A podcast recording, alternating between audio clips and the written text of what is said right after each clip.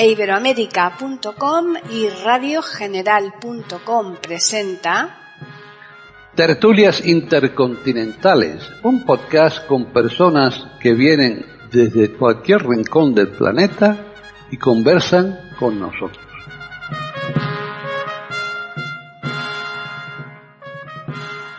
Soy Humberto Rodríguez, esto es Tertulias Intercontinentales de eiberoamerica.com y radiogeneral.com.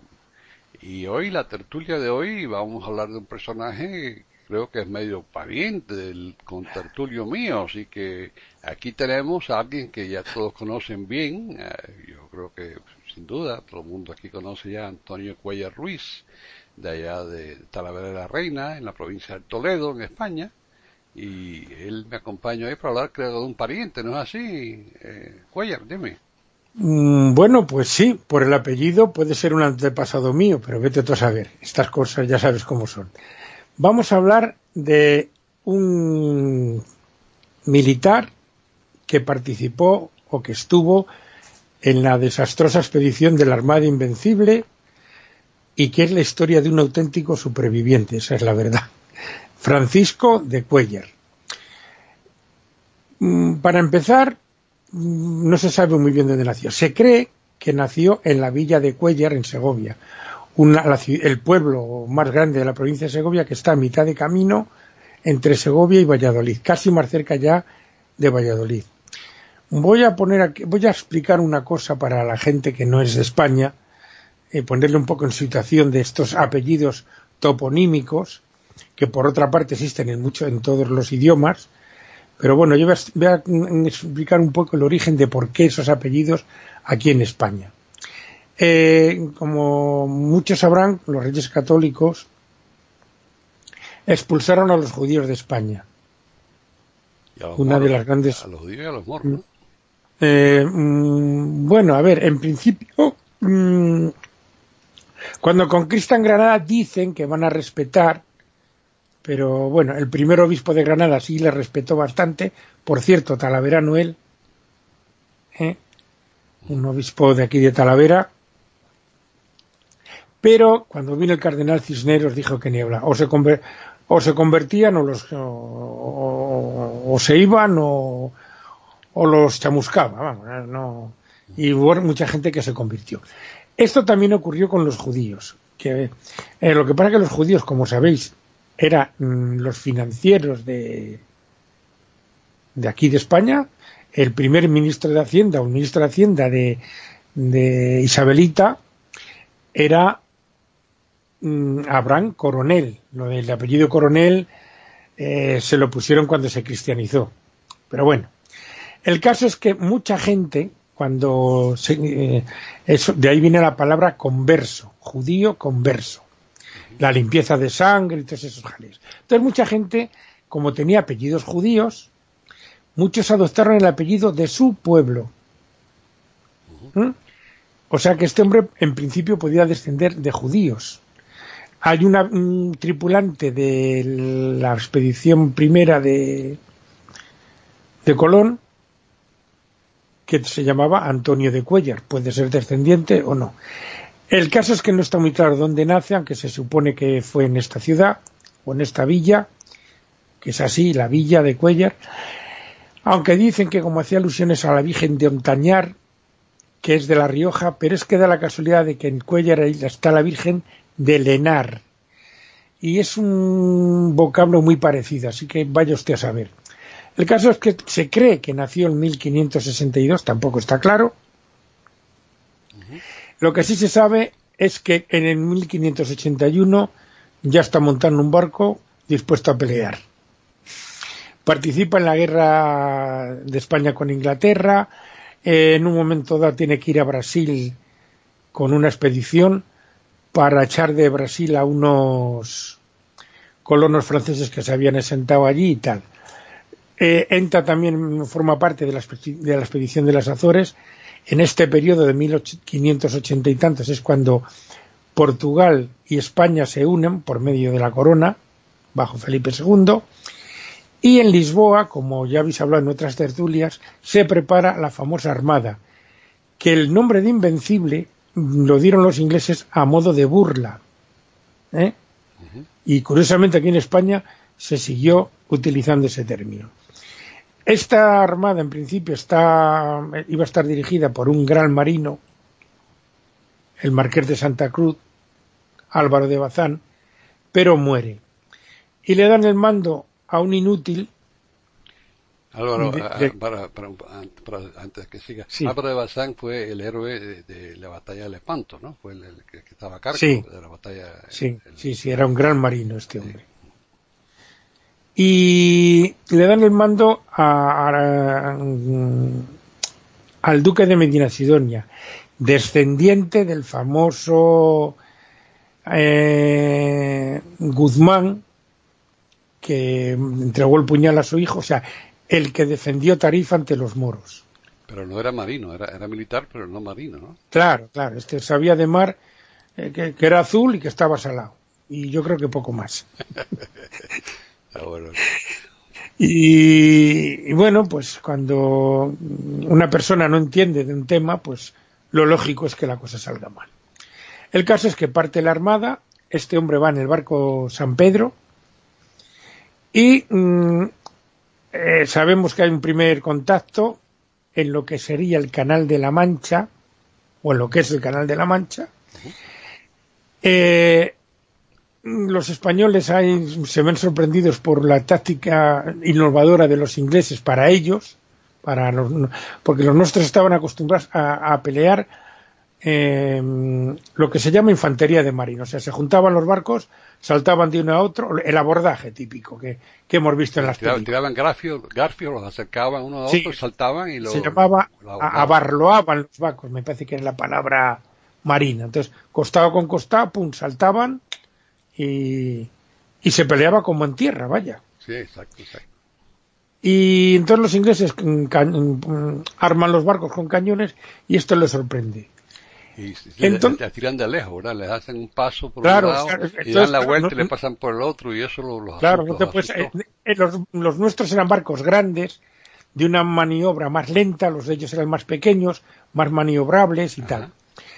Y entonces en ese primer combate hay un cierto desorden de la armada nuestra y es unido a que ya entran en el otoño época de tormentas y, tal. Y, ahí, y ahí el, el, marqués de Santa Cruz decide, eh, en vez de enfrentarse, porque si hubiera, si hubiera atacado en ese momento hubieran ganado, sin duda. Pero en vez de enfrentarse y atacar, decide refugiarse en el Solent, en, ese estrecho que está entre la isla de White y, la, y la costa inglesa. Eh, en vez de atacar, si hubiera atacado hubiera ganado también, pero pues, claro, no tenía experiencia, era un tipo que... Claro, claro, es que ese es el problema de cuando te manda un incompetente. O sea que, porque es que, o sea, la intención de esta gente mm, era ir a Flandes, cargar los tercios allí en los barcos e invadir Inglaterra. No era enfrentarse a la armada inglesa, eh, me explico, era hacer un desembarco. Pero claro, en aquella época los son complicados ahora. Imaginaros en aquella época con aquellos barcos que iban muchas veces para donde querían, porque a pesar de, de las velas, el timón y tal, como el viento viniera malo y las olas y tal. cambiara de pronto, claro. Eh, ibas para allá y de repente estaba, te, daba la vuelta para el otro lado. Entonces, mm, dispersan la flota, cruzan el paso de Calais, eh, rodean el mar del norte por arriba. Entonces, este Francisco de Cuellar que debía ser un poco díscolo, un poco así, ¿no? Adelanta a la nave capitana, cosa que está totalmente prohibida por lo que se ve en una expedición de este tipo. Y es condenado a muerte y le cambian de barco, le mandan a San Juan de Sicilia. Y ese barco y dos más dan la vuelta por arriba, por el pico de Escocia, el, que estaba encargado en ese barco de ejecutar la sentencia, pues se conoce que tenían problemas más gordos que, ese. El caso es que esos tres barcos van dando tumbos por ahí arriba hasta ponerse enfrente de la costa occidental de Irlanda.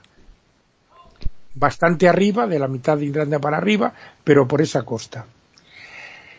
Eh, los tres barcos se quedan anclados a kilómetro y pico de, de, la costa, pero lo que estamos hablando, viene el viento, viene el mar y los estrella contra las rocas total, bueno, que se hunden. Eh, hay que tener en cuenta que esta gente de nadar, nada. Marinos que no podían nadar, ¿eh? qué cosa increíble. No, no, es que muchos no eran marinos, muchos eran mm, eh, combatientes de tierra, o sea, los marinos eran los que manejaban el barco. Pero las tropas eran, podían lo mismo combatir en tierra que, o sea, eran de infantería, punto. No había... Claro. Y entonces, entonces cuando, cuando, cuando atravesaron, porque le dieron la vuelta a la, a la, a la isla a, a todas las islas británicas sí, sí. y pasaron por el estrecho eh, de Irlanda, que, que, es lo que está entre el norte, ahí la parte de Escocia y Irlanda, para salir, no, no, para salir al Atlántico, ¿no? A ver, rodean la costa oriental de Inglaterra y de Escocia. Pasan por encima de Escocia, por encima de Irlanda, ¿eh? dejando el canal de San Jorge a un lado, y van a dar a la costa atlántica, a la costa occidental de Irlanda. Y cuando salen ahí al Atlántico es que los coge el mal tiempo de nuevo, ¿no? Claro, sí, no, no, es que con, eh, el mal tiempo, después de los combates empieza el mal tiempo. Entonces, en vez de poder reagruparse y tal, el mal tiempo dispersa la flota. Entonces, cada uno pues va por donde puede, por donde le, le parece y por donde le empuja el viento. Entonces, estos tres barcos quedan anclados delante de la costa occidental, el tiempo empeora y les, les, les hunde. Había mil hombres, quedan trescientos. Imaginaros gente que no sabía nadar y encima con la equipación que llevaban. Sí, claro. ¿Eh? Entonces, el que se salvaba era que agarraba una tabla, un bidón, un sabe Dios. Entonces, llegan a la costa y los irlandeses, claro, pues eh, era gente un poco... Este les llama salvajes en el sentido... no mm, A ver si me explico. Salvajes en el sentido de una sociedad poco estructurada, muy anárquica, muy un poco, no había poblados casi, o sea, muy, eh, muy nómada, muy, no salvaje de malos tratos, que, bueno, les rapiñaban, les desnudaban, les quitaron la ropa y todo lo que pudieron, ¿no? Pero no eran salvajes sádicos, por decirlo de alguna manera, sino que vivían un poco así, aunque se dieron cuenta que eran católicos, claro. Inglaterra, por supuesto, había invadido Irlanda y andaban buscando a los españoles que caían por allí sí. para matarlos. Además, eran, prisioneros no se hacían. O sea que... Además eran descendientes de, de, de celtas también, ¿eh? tenían mucho en común. Eh, Irlanda, Escocia y, el, y, la parte norte de España, pues eran predominantes. predominantes sí, sí, sí, sí. Sí, sí, la, la zona de, de la Bretaña francesa y toda esa zona sí son es muy la zona bueno, de la pues, gaita eso es simpático entonces, sí, entonces la zona sí, de la gaita ¿verdad? sí es el instrumento diríamos de ellos es la gaita sí, Y hay, gaita, España... hay, gaita, de Irlanda, hay gaita de, gaita de Escocia y, sí. y gaita, gaita de, de, de, Asturias y de, sí, de, eso, ¿no? se toca de, se, se, toca de o sea la música de Asturias es distinta de la de Galicia la música pero el instrumento es el mismo y también se toca en parte de Zamora en la parte noroccidental de Zamora, que linda con Galicia, Ajá. también se Eso toca la zona, zona donde había influencia celta. Sí, sí, sí, sí. Pues bueno, llegan a la costa, 300, mmm, él ve que, que mmm, él llega como más... Llegan otros antes que él a la costa, ¿no? Y ve que se los están cargando. Entonces él va a caballo como encima de un madero, se esconde como puede, eh, y salva el pellejo por primera vez, porque la va a salvar muchas veces. Luego eh, se encuentra con unos irlandeses, eh, le desnudan, le quitan la ropa, una cadena de oro, escudos y tal, pero la mujer que iba con esos irlandeses dicen que le den la ropa y tal. Bueno, tira más para adelante, le atacan otros. Vamos, vamos a identificarnos y, en lo que seguimos. Sí. Están escuchando tertulias intercontinentales a través de eiberoamerica.com y radiogeneral.com. Continúa Antonio Cuellar.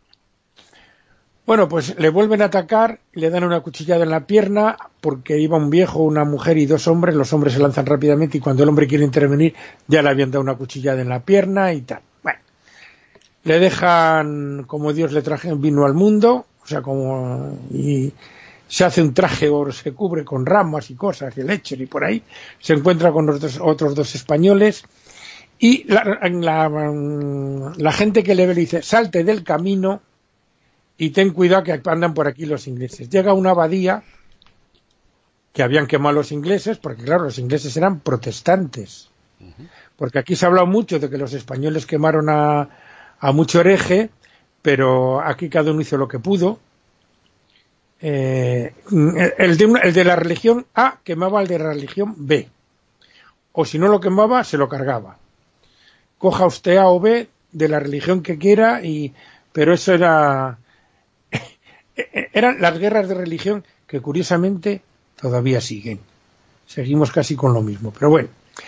El caso es que andaban los ingleses a la caza y captura de y llega a la abadía y se encuentra con doce españoles colgados de unos ganchos ahorcados y tal. Y dice, madre mía, ¿cómo está el patio por aquí? se esconde, se encuentra con otros dos, tira para adelante, tal, y le coge un herrero eh, prisionero y le quiere esclavizar. Dice, tú vas a ser mi esclavo. Y dice, bueno, vale. En principio dice, bueno, ya, veremos cómo se desenvuelve la cosa. Pero pasa un monje por allí le dice al herrero que no sea bruto que es un católico y un cristiano, tal, bueno.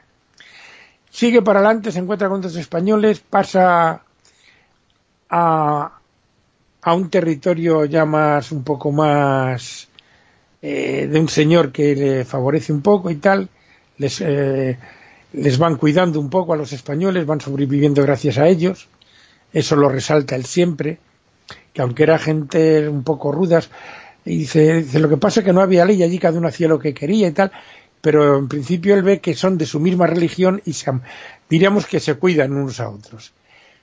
Y llega mm, al terreno del señor de Maclancy, que tiene un castillo en una isla en un lago. Pero ante el asedio inglés, el señor este dice que él se va y los españoles se quedan en el castillo, unos cuantos, con 18 armas de fuego y cuatro cosillas por allí. Pero el castillo era inexpugnable, no, la artillería no podía maniobrar allí. Los ingleses los sitian, les dicen que, que se entreguen, que les van a dar pasaporte para España. Eh, para los ingleses España era el otro mundo, porque el, pasaporte se lo daban para, el otro mundo más bien. Sí. Ahorcan a dos delante de los demás, delante de, de, los defensores del castillo, para que vea, diríamos para asustarles, pero el mal tiempo hace que los ingleses a los 18 días levanten el sitio y se vayan. Al volver el señor este, el Malclancy, eh, mm, pues le ofrece la mano, la mano de su hermana a, tal Francisco, que parece ser que estando en el castillo antes de ir este hombre, la señora anfitriona, bueno, parece ser que se entendieron un poco, porque este señor era un poquito, bueno, pues echado para adelante en tema de, de señoras, ¿no? O sea, es todo un personaje este hombre. es todo un personaje. Tenía en esa época 26 años, ¿no? Porque nació en 62 eh, y eso... Eh, sí, 26. Hombre, estaba en plena... En plena juventud, ¿no? Y... Claro.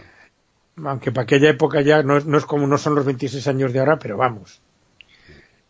Y mm, sigue, diríamos, la línea que él va siguiendo, que por cierto hay una ruta, hay una ruta, la Cuellar Trail, con mm, monumentos, piedras y cosas que la van indicando. El que quiera seguir esto, se mete en YouTube, pone Francisco de Cuellar y sale un señor, un tal Miquel Silvestre, que hizo esta ruta en moto. Ah. Lo pueden ver en, en YouTube y además este señor tiene un libro escrito sobre, sobre este personaje. La ruta es más o menos, para que os hagáis una idea, los que conozcáis la isla, es de la mitad de la costa atlántica irlandesa hacia arriba, hacia lo que hoy es el Ulster, porque uno de los que le ayuda es el obispo de Derry, que les ayuda a cruzar a Escocia. Pero vamos, el viaje a Escocia es un poco accidentado porque en vez de ir a Escocia van a las Ébridas, al final llegan a Escocia. Bueno, mm, sabemos que estamos en noviembre ya.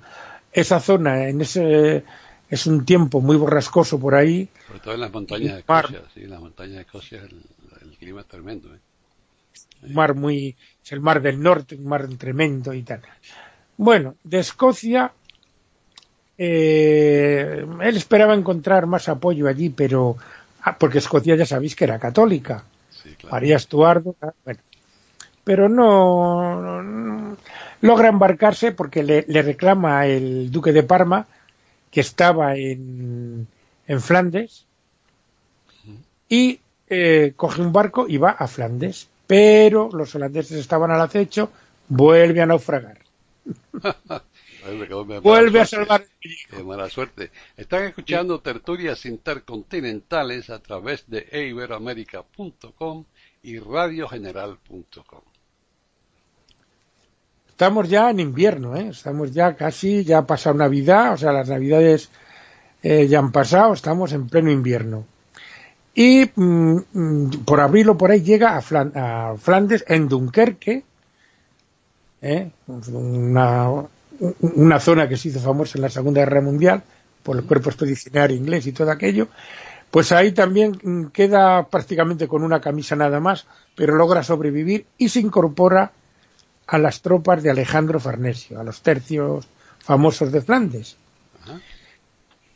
Todo esto lo cuenta él, escribe una carta a Felipe II y tal. Como digo, en Irlanda hay una ruta señalada con mojones de piedra y tal, cosa que aquí en España ni se conoce a este hombre. ¿eh? No, ni se conoce. no, no. Yo- yo primero- cuando tú me lo mencionaste fue la primera vez que yo escuché ese nombre, porque no, no, no, yo no, vaya, yo estudié bastante historia y no, nunca nadie habló de eso, la verdad.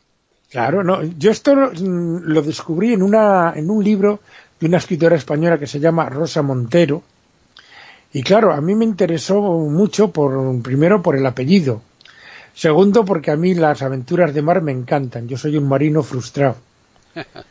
Bueno, soy un marino frustrado mm, de la, de la madurez para arriba, porque a mí los barcos me daban cierto respeto y me lo siguen dando, pero es un mundo que me apasiona. Yo que, o sea, mm, mm, yo lo que me, me planteo es qué gente tan, porque hoy en día mm, estamos amanerados, por decirlo de alguna manera, y ves eh, eh, lo que la, la vida tan dura que llevaba esta gente, y claro, moría mucha gente, evidentemente. Había una selección de la especie brutal. Sí, Los que quedaban eran los más fuertes, no cabe duda. Los más fuertes, claro, eso, eso mejoraba Porque- la raza. Además de eso, eh, no quedaba remedio, vamos, ¿qué iba a hacer? Eh, eh, no- Sí, sí, era pues eso, eh, era la selección de la especie porque el que no mm, podía se moría y se acabó, pero qué, qué vidas más duras, que mm, es una cosa increíble. Yo lo miras desde, desde nuestros aires acondicionados, nuestras calefacciones, nuestros coches, Mira, esa nuestros época. Además que mira, vivir en un castillo sin ventanas en invierno en zonas de esa fría, le ronca el mango los 100, ¿eh? Bueno, no queda más remedio, ¿qué, qué van a hacer? Sí, sí, sí, sí. No, y, y meterte. Yo estaba montado en, en la pinta o en la niña, no me acuerdo, cuando en la Expo 92. Y de, ¿y cómo he visto? Te- Yo- yo- yo la- claro, no había, no, no tenían otra cosa en que montar, dicho sea Yo, de yo, paso. yo me monté en las tres, están ahí en exhibición, ahí las réplicas están en Sí, exhibición, allí, vamos. en, Eh, en- en Huelva, en Huelva, sí. sí. Ahí yo, yo las vi, la, más grande era Santa María, es todo chiquitito, no sé cómo se lanzaba al Atlántico con eso. Yo- yo- yo- sí, sí, pero encima, bueno, al Atlántico, se lanzaron para allá, porque cuando ya vas y vuelves, dices, bueno, pero en principio no sabían ni dónde iban. No, pero yo atravesé el Atlántico en barco eh, eh, en enero. Y el Atlántico en invierno se pone fuerte. ¿eh? Nosotros no, tuvimos una Sí. tormenta ahí que, que- que aquello fue violento. ¿eh? Eh, Casi todos los, casi todos los, vamos, era un barco de- que transportaba tropas, ¿no? Veníamos, regresábamos de Europa a Nueva York.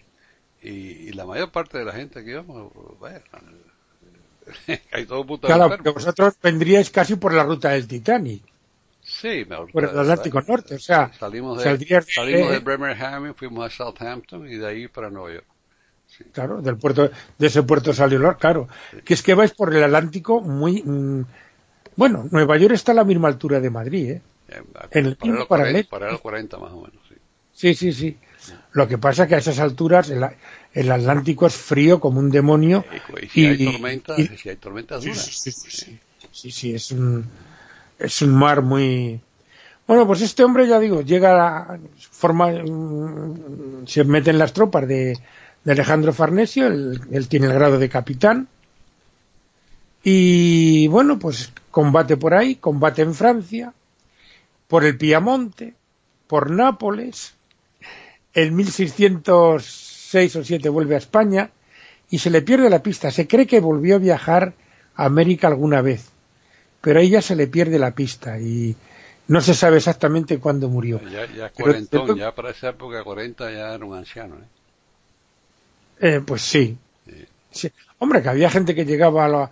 Por ejemplo, hay un personaje que a ver si un día también sería digno de, de traerlo para acá, un Andrés de Urdaneta,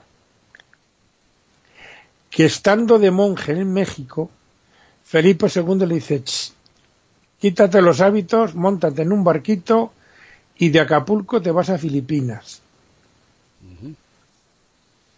Así como quien dice, oye, vete ahí a la vuelta a la esquina y me traes unas cervezas. ¿Eh? Y fue el que abrió la ruta, porque tú sabrás que la ruta de, que conectaba México, Nueva España, con Filipinas salía de Acapulco. Pues esa ruta la abrió este señor, mucho antes de que el señor Cook anduviera por ahí. Bastante, así como 200 añitos antes. Bueno, ellos tenían, tenían, claro, ahí la ruta era del, lo que era el Pacífico, eh, entraba a Acapulco y atravesaba México, y entonces salían, vamos, de... salían de la otra costa, de, Veracruz hacia La Habana y de La Habana hacia hacia Cádiz o, sí, sí, Barcelona, donde fueran, ¿no? Sí. Sí, sí, ese, sí, ese era lo típico en, esa época, claro. Pues ya digo, este hombre mm, se le pierde la pista ahí y ya no se sabe cuándo... Pero desde luego la historia es la de un superviviente total y absoluto. ¿eh? hombre, hombre duro, de, duro de matar, ¿eh?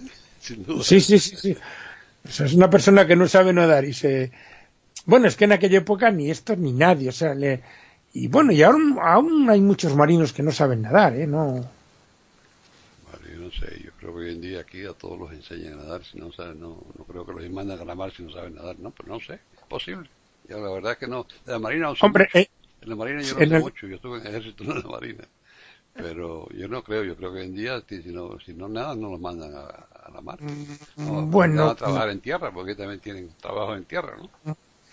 Te advierto que tampoco, hombre, te, te puede servir, por ejemplo, a la gente del Titanic, ¿para qué le servía saber nadar? Para nada. No, nada. No, no, y además en, Según estaba el agua. En, invierno, en agua fría, lo dura unos minutos nada más. Y, no, y, hipotermia en, y en el Pacífico, cuando la guerra, Segunda Guerra Mundial, ¿de qué te servía nadar? Pues de, para que desayunaran los tiburones. Bueno, por ejemplo. pero ahí en el sur del Pacífico todavía tienen más posibilidades porque el agua... sí, porque el agua, Pero hay tiburones. Sí, hay tiburones, hay otras cosas, pero, pero no, y hay...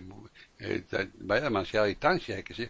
pero pero no, no, es que en, en, el norte y, en, en, época de frío, o sea, cuando el mar está frío, ese, ese mar frío, pues eso, lo que puede sobrevivir ahí son minutos minutos. Sí, sí, sí, sí. sí te, te, cogen rápidamente. Como decimos en España, te quedas como un bacalao, vamos. Y de, y de eso, mira, de, de, de, esa agua fría salen muchas cosas. ¿Sabes que Yo, cuando nosotros nos criamos en Cuba, claro, una, una, una, una cosa, la asociación española, ¿no? Éramos hijos o nietos españoles, casi todos. Y entonces, pues, eh, eh, teníamos todas esas costumbres que traía mi, mi, mi, mi, abuelo materno de España, ¿verdad? Por ejemplo, de, y entonces eh, no podíamos eh, bañarnos después de comer hasta que era tres horas ese tipo de, cosas que son que, que, uno las entiende ahora porque era gente que venía del mar del norte. Si te metes a comer en el mar frío ese claro que da una embolia eso no cabe duda. Pero en el agua tibia del Caribe te puedes meter todo el día sin problema ninguno claro eh, pero claro son las cosas las diferencias las, costumbres que vienen de atrás ¿no? claro es que es que el agua de Galicia yo me he bañado eh o sea, yo me he bañado, porque es que yo ver una playa y el agua, es que, es que no lo puedo evitar. Es que oye, nosotros entrevistamos una vez a una mujer de, de, de Paqui y yo la entrevistamos de, de, Rusia, una rusa, y, y, nos cuenta, nos contaba que el primero de año se metía en el Volga. sí, eh, rompen el hielo y se meten. Oye, pero ¿tú sabes lo que es? Y, y, y estoy Paquitas Costipastis, ¿no? Muchachos, increíble. sí, sí, sí. De- después, después también eh, nos, nos contó otro ahí en España que hacían lo mismo también. Pero vaya, son cosas que tú dices, yo, yo no consigo, no, yo no sufrir por gusto, ¿para qué? No? Sí. No, bueno, yo, mm, eh, yo eh, me he bañado mucho cuando vivía en Segovia, en la sierra. y el agua siempre está fría, el agua de montaña siempre, el río de montaña Yo siempre fría. claro. voy, a ser, voy a ser muy fino hablando para que tal. Yo tenía un baremo. Yo me metía en el agua hasta semejante parte. Si dolían, estaba fría. Si no, bueno, No, no, pero el, el río de montaña siempre frío en todas partes. Yo me he metido Sí. en el río de montaña. Bueno, y claro, pues, pero pues claro, fuimos sí, a. Galicia, fuimos a Galicia a la, a la zona de Ferrol, que es la zona, la esquina donde se juntan prácticamente el Cantábrico y, y el Atlántico, ¿no? Ajá. Y el agua estaba helada y encima un, un meneo de olas tremendo. Luego bajas a las rías bajas, a la zona de Pontevedra, la ría de Pontevedra, la ría de Arosa, la ría de, de Vigo, y está más soportable, el clima es un poquito más benigno y tal. Pero vamos, en Galicia el agua está mm, de fresca para arriba. Es que luego esto también es muy relativo. Eh, eh, eh, yo me he metido en la zona de Cádiz, está el agua fría, digo, no, va a estar fría, está divina. Porque es que en, en- en- en la zona de Alicante te metes y casi está caliente, y a mí eso tampoco me hace mucho tilín. Pero bueno, bueno, por eso te digo que todo es relativo, ¿no? todo es relativo, Y, pero sí, sí, de, eh, por ejemplo, el Algarve portugués, que es la prolongación de la provincia de Huelva, o sea, es el sur de Portugal, sí, está el agua fría, ¿eh? Sí, sí, ahí. Está el agua no- fría, No, o sea. metí en el agua, pero te, te tuve. Sí, sí, sí. Así que este hombre ya te digo, y, y claro, estamos hablando de que él naufraga en octubre, en, en, en- en- en febrero, marzo, por ahí, o sea, que vamos, que no era la época más, más propicia para darse un chapuzón. Y, y- sobrevivir a todo eso sin coger siete pulmonías ni para andar desnudo por Irlanda tampoco. Claro, pues es que, eh, desde luego, es la historia de un superviviente total. Pero además debía ser un tío con don de gente, es un tío echado para adelante, evidentemente, si no, no había salido. Para las mujeres también echado para adelante. Y bueno, pues un personaje, la verdad es que era un personaje. Bueno, Pero es un desconocido aquí en este país. ¿eh? Pues Antonio Yo siempre os traigo personajes desconocidos. Sí, Antonio Cuellar Ruiz, yo te agradezco que nos hayas traído este personaje porque es algo que, que es digno de conocerse y que, como tú dices, nadie conoce. Así que eh, es un- una tertulia muy bonita que espero que muchos aprecien. Y el que la aprecie, pues que nos puede escribir por correo electrónico, el que quiera contarnos algo o pedirnos eh, que algo, que, que algún tema que quiera que tratemos, escribirnos eh, por correo electrónico a tertulias arroba eiberoamerica.com o por Twitter a eiberoamerica con la E, la I de Ibero y la A de América en mayúsculas. Antonio Cuellar Ruiz, ve preparando la próxima. o- Vamos, porque Bueno, ahora muchos- cuando, muchos cuando nos sequemos, eh, después, cuando nos sequemos después de este remojón, pues prepararemos alguna otra de algún personaje de estos así un poco desconocido y curioso, que, que hay muchos, ¿eh? Claro, que hay muchos. Eso es muy bonito. Pues, bueno, entonces solamente me resta agradecer a los oyentes por su atención e invitar a todos sin excepción a que regresen aquí a eiberoamerica.com y a radiogeneral.com la semana que viene para escuchar otro podcast de Tertulias intercontinentales.